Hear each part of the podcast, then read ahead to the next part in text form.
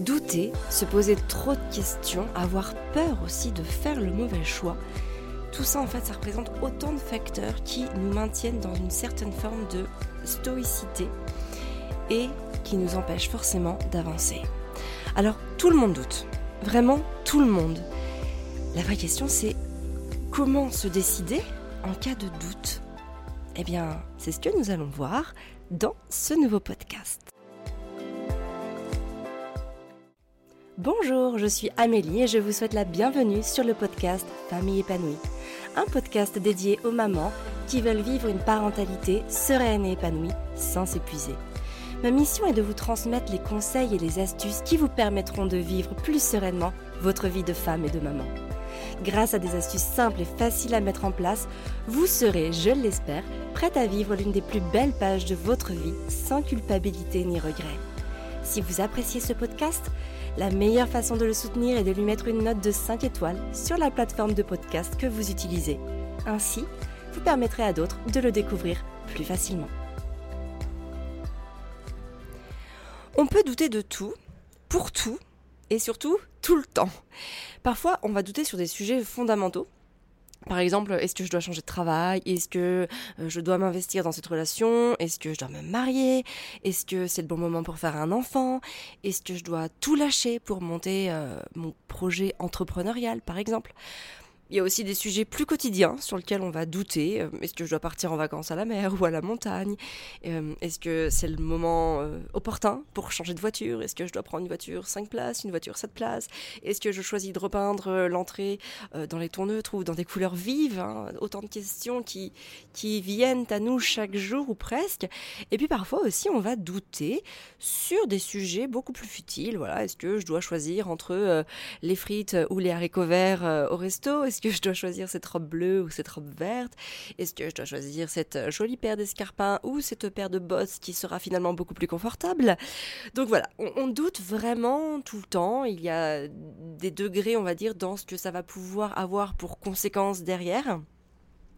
Mais vous l'aurez compris, euh, on est confronté forcément à des choix et donc, forcément, tous ces choix nous donnent manière à douter, enfin en tout cas matière à douter. Douter, c'est vraiment normal, c'est normal. Pourquoi? Parce que ben, on veut le meilleur pour soi, on veut le meilleur pour les gens qu'on aime, et d'une manière générale, on veut le meilleur. Que ce soit euh, dans un élément, dans une sphère euh, plutôt personnelle, un rayonnement intérieur, ou un rayonnement extérieur pour les autres, par exemple.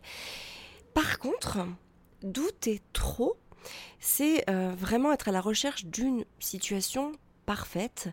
Et souvent, trop souvent, la quête de la perfection, ou euh, ce qu'on peut aussi appeler par le fait d'être perfectionniste, ça va nous empêcher de passer à l'action. C'est-à-dire que ça va nous empêcher de nous décider. On va tout le temps être dans le doute en permanence et on ne va pas pouvoir se décider parce que les personnes qui sont trop perfectionnistes ou tout simplement vouloir absolument euh, le meilleur choix en permanence va nous faire passer à côté de beaucoup de choses. Ça va nous empêcher de passer à l'action parce qu'on va avoir des peurs, de trop nombreuses peurs.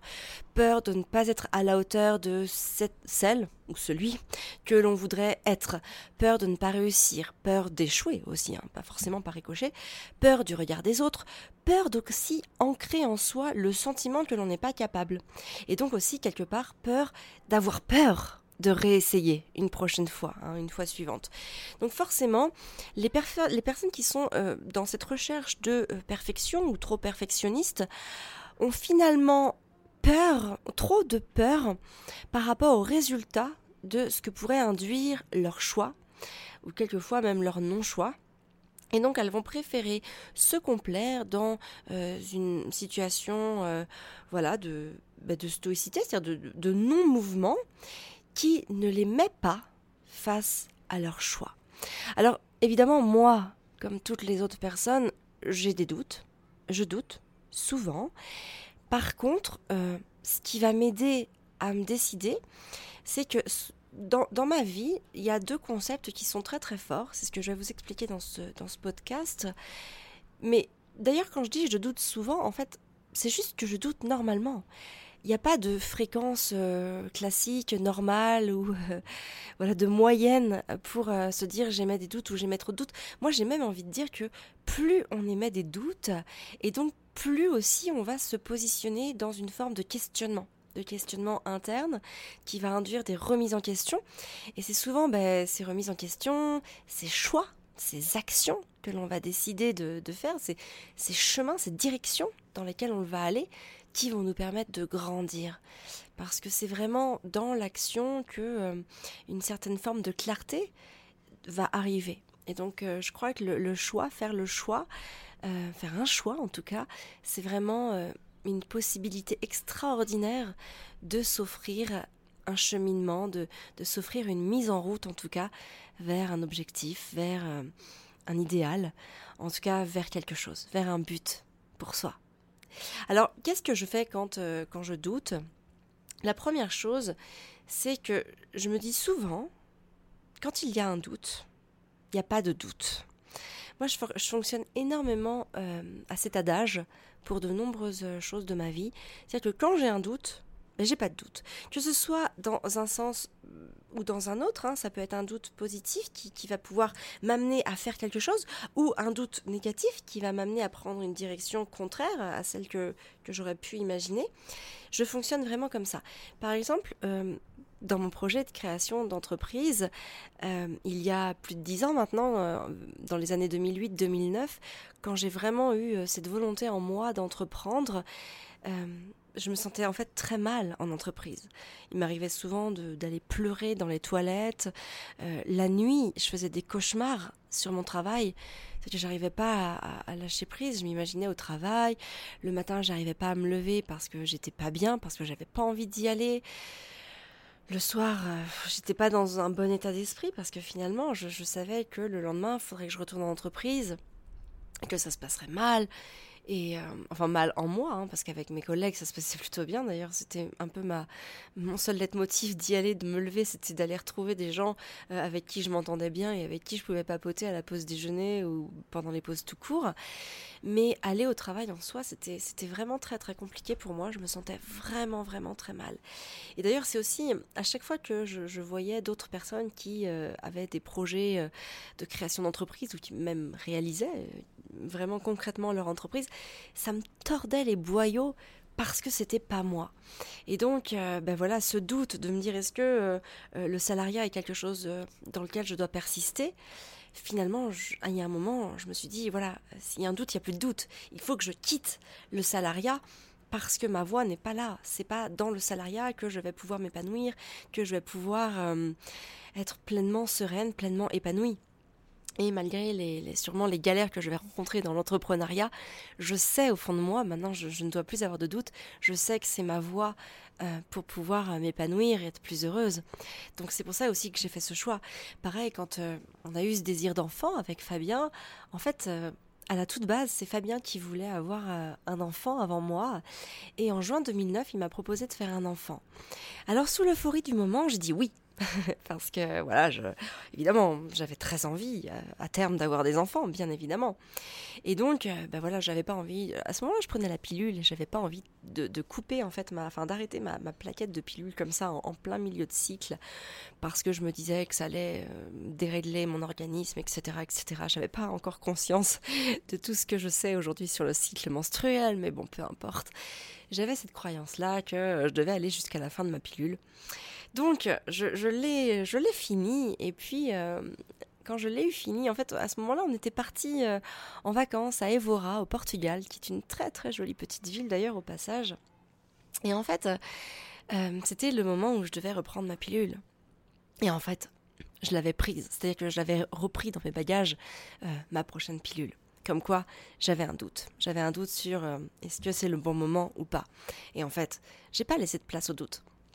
Puisque j'avais ce doute de me poser la question si c'était le bon moment ou pas, j'ai dit à Fabien, écoute, je le sens pas, c'est pas maintenant. Euh, j'ai envie de faire d'autres choses avant. J'ai envie qu'on crée notre entreprise.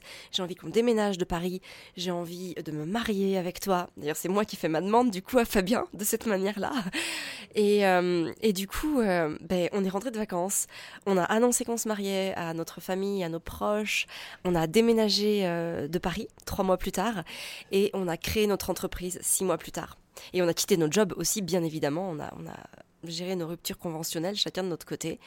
Et, euh, voilà, et tout ça en fait en, l'espace de, quelques mois.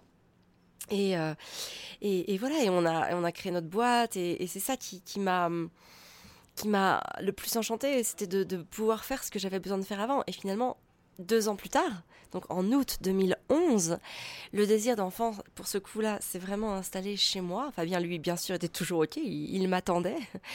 Et, euh, et pourtant, pas forcément le bon moment d'un point de vue euh, financier, d'un point de vue stabilité, parce qu'on avait une boîte qui avait à peine un an d'activité. Euh, D'ailleurs, c'était pas forcément la panacée en termes de chiffres, hein, de chiffre d'affaires. Euh, c'était, c'était même euh, très compliqué. La boîte enregistrait même une, une, perte sur son premier exercice. On vivait du coup encore sur les mensualités de notre rupture conventionnelle qu'on avait négociée. Mais c'était pas grave. Je sentais que cette fois-ci, il n'y avait plus de doute sur mon désir d'enfant. Et donc, bah, cinq mois plus tard, je suis tombée enceinte d'Arthur. Et en fait, des cas là, des cas comme ça, il y en a. C'est ce qui rythme ma vie parce que par exemple, quand on a voulu fermer notre boîte, finalement, notre première société hein, où on vendait du matériel photo euh, via Internet, au bout de cinq ans, on galérait vraiment toujours professionnellement. On vivait sur nos économies. Et les bénéfices de la boîte étaient si petits, et surtout les besoins en trésor de cette boîte-là étaient si grands que nous ne pouvions de toute façon pas nous verser de salaire. Sauf qu'à présent, on avait deux enfants.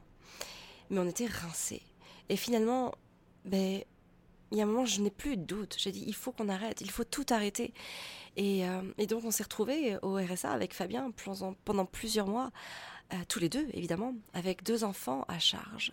Alors, est-ce que c'était le bon choix Hein, c'est la question qu'on peut se poser.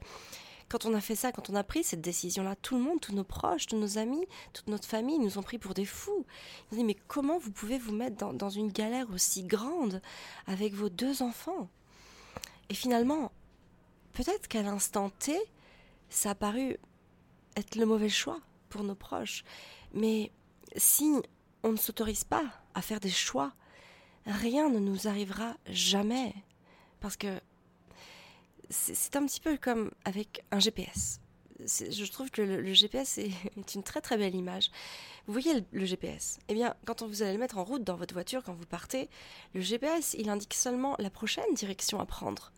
Parce que s'il nous donnait toutes les indications d'un coup, on ne pourrait pas les retenir, on ne pourrait pas y arriver, on n'arriverait pas à l'objectif. Euh, au, point B auquel on veut aller, parce qu'on serait incapable de retenir euh, des dizaines et des, voire des centaines de, directions à prendre selon le, temps de parcours.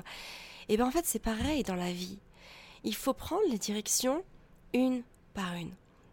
Et c'est ce qui m'amène à croire en ce deuxième concept que de toute façon tout est toujours remédiable. Et encore une fois, l'image du GPS est très parlante parce que par exemple, si euh, sur un GPS tu as pris le mauvais embranchement ou tu as tourné au mauvais endroit, le GPS en fait il va recalculer l'itinéraire. Et le seul risque finalement que, l'on a, c'est de perdre un petit peu de temps. Et même cette sensation finalement de perte de temps, elle n'est créée que si on veut le voir ainsi. Parce que finalement, est-ce que j'ai eu l'impression de perdre du temps lorsque, euh, pendant près de 5 ans, je me suis donné corps et âme hein, pour monter ma boîte alors que finalement elle a fini euh, par une faillite. Non, à aucun moment j'ai eu cette sensation de perdre cinq années de ma vie. D'ailleurs, même pour aller plus loin, à aucun moment j'ai eu cette sensation que cette faillite a été un échec. Parce qu'elle est finalement le point de départ d'un autre projet qui a été beaucoup plus fructueux, ça je vais vous en parler dans quelques instants.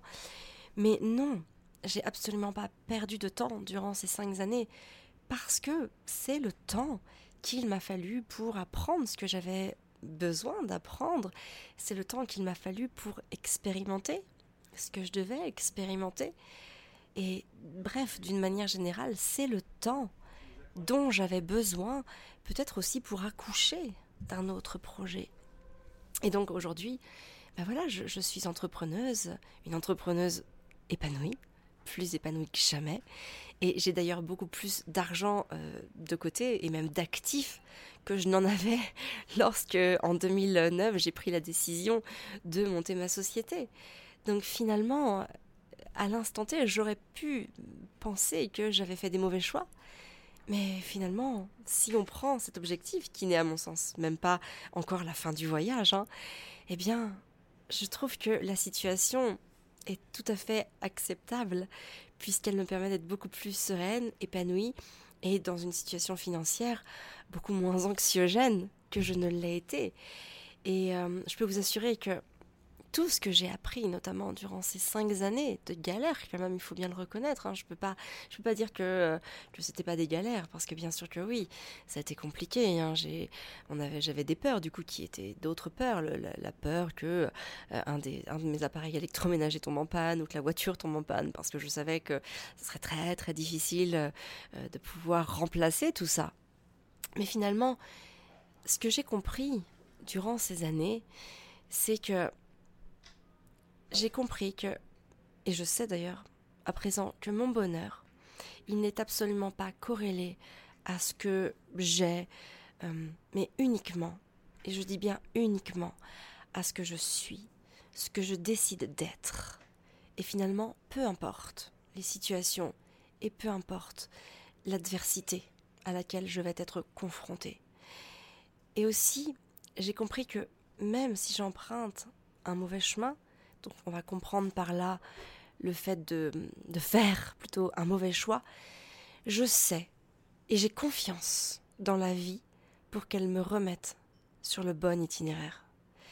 Ma seule mission finalement, ma, ma seule part de travail là-dedans, c'est d'accepter de passer à l'action, d'oser aussi j'ai envie de dire, de passer à l'action. Et vous savez, même avec le meilleur des GPS, si votre voiture, elle est à l'arrêt, si vous tournez pas le contact, si vous mettez pas la, la clé, la, la, la, carte dans, dans le, boîtier à carte, ou que vous tournez pas la clé dans le contact, vous n'irez nulle part. Même si vous avez payé très très très très cher votre GPS ou l'option de votre GPS, eh ben c'est pareil pour vous, c'est pareil que dans votre vie. Si vous ne décidez pas à avancer, et ce que j'entends par là, ce serait des notions de lâcher prise et être prête à accepter ce qui va vous arriver. Eh bien, vous ne créerez jamais rien d'extraordinaire pour vous. Alors sur le lâcher prise, sachez que j'ai un autre podcast, un autre épisode de podcast que vous pouvez aller écouter euh, sur, euh, bah, euh, la chaîne de podcast que vous utilisez habituellement. En tout cas, en conclusion de ce podcast, j'aurais juste envie de vous dire, j'ai vraiment envie que vous reteniez l'idée que en fait, on saura jamais. On saura jamais si on fait le bon choix ou si on fait le mauvais choix. Parce que finalement, de toute façon, on ne connaît pas les autres choix que l'on peut faire. On n'a pas la possibilité de savoir ce qui se serait passé si on avait fait un autre choix. Alors ayez juste confiance en vous. Ne mettez pas votre énergie dans le fait de douter entre plusieurs choix, mais mettez votre énergie dans le fait de vous mettre en route, de passer à l'action. C'est le voyage qui amène les opportunités et qui vous permet d'apprendre, de grandir et d'expérimenter. Ce n'est pas de faire un mauvais choix qui doit vous faire peur. C'est plutôt de ne pas faire de choix qui devrait vous faire peur. Alors si vous voulez aller plus loin et travailler plus en profondeur votre capacité à vous faire confiance et faire les meilleurs choix pour vous, sachez que c'est ce que je vous accompagne à faire précisément, en tout cas à transformer précisément avec le programme Maman épanouie. Alors aussi d'une manière plus générale, je vous accompagne à effectuer les changements dont vous avez besoin afin d'évoluer doucement vers la femme qui a besoin de se révéler au fond de vous. Donc à travers ce programme, j'accompagne des femmes qui sont souvent des mamans comme moi à être plus sereines et épanouies grâce à la magie de leur développement personnel. Je les accompagne à comprendre leur mécanisme de fonctionnement parce que c'est dans la compréhension qu'on trouve l'acceptation et les réponses dont nous avons besoin. Et l'acceptation, elle nous permet vraiment de, de, grandir personnellement et de se rapprocher chaque jour un peu plus de l'essentiel, c'est-à-dire soi-même. parce que c'est nous et nous seuls qui avons le pouvoir sur notre vie. Alors, vous retrouverez toutes les infos sur mon programme d'accompagnement en suivant le lien suivant www.famille-épanouie.fr slash maman-épanouie. Vous retrouverez les notes rédigées de ce podcast, alors que j'ai pris beaucoup beaucoup de plaisir à rédiger parce que c'est un sujet qui me tient tellement à cœur. Donc vous retrouverez tout ça dans la lettre Famille épanouie que nous envoyons donc tous les dimanches à 20h. Donc dans cette lettre, il n'y a pas que les notes rédigées du podcast, hein. il y a aussi un mantra qui permet d'inspirer positivement votre journée et pourquoi pas votre vie. Euh, et puis bien sûr une recette de saison qui est saine et gourmande et surtout facile à préparer parce que c'est aussi tout ce que nous mettons à l'intérieur de nous hein, en termes de nourriture qui fait que l'on va être telle ou telle personne.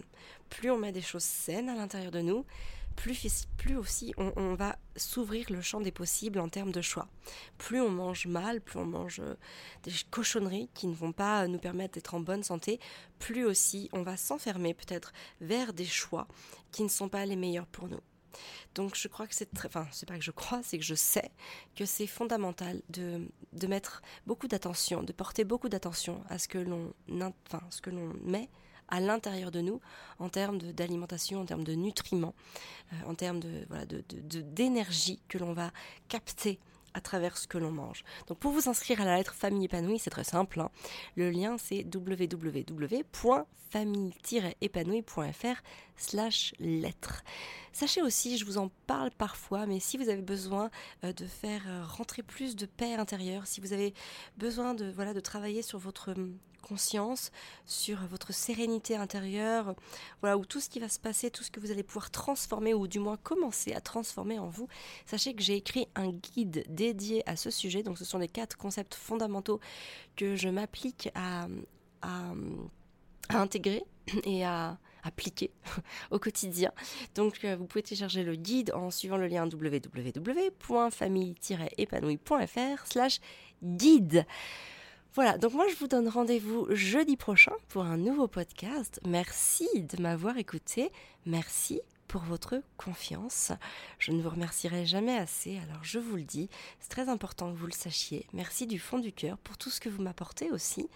Euh, alors si vous voulez m'aider dans mon travail, si vous voulez encourager mon travail, sachez que euh, le fait de noter ce podcast et de mettre un commentaire sur ce qu'il vous apporte est, le moyen euh, le, plus, euh, le plus grand, le plus beau, le plus sûr, le plus fondamental pour moi, en tout cas pour me soutenir et pour m'encourager. Je vous souhaite une très très belle journée. Prenez soin de la femme extraordinaire que vous êtes.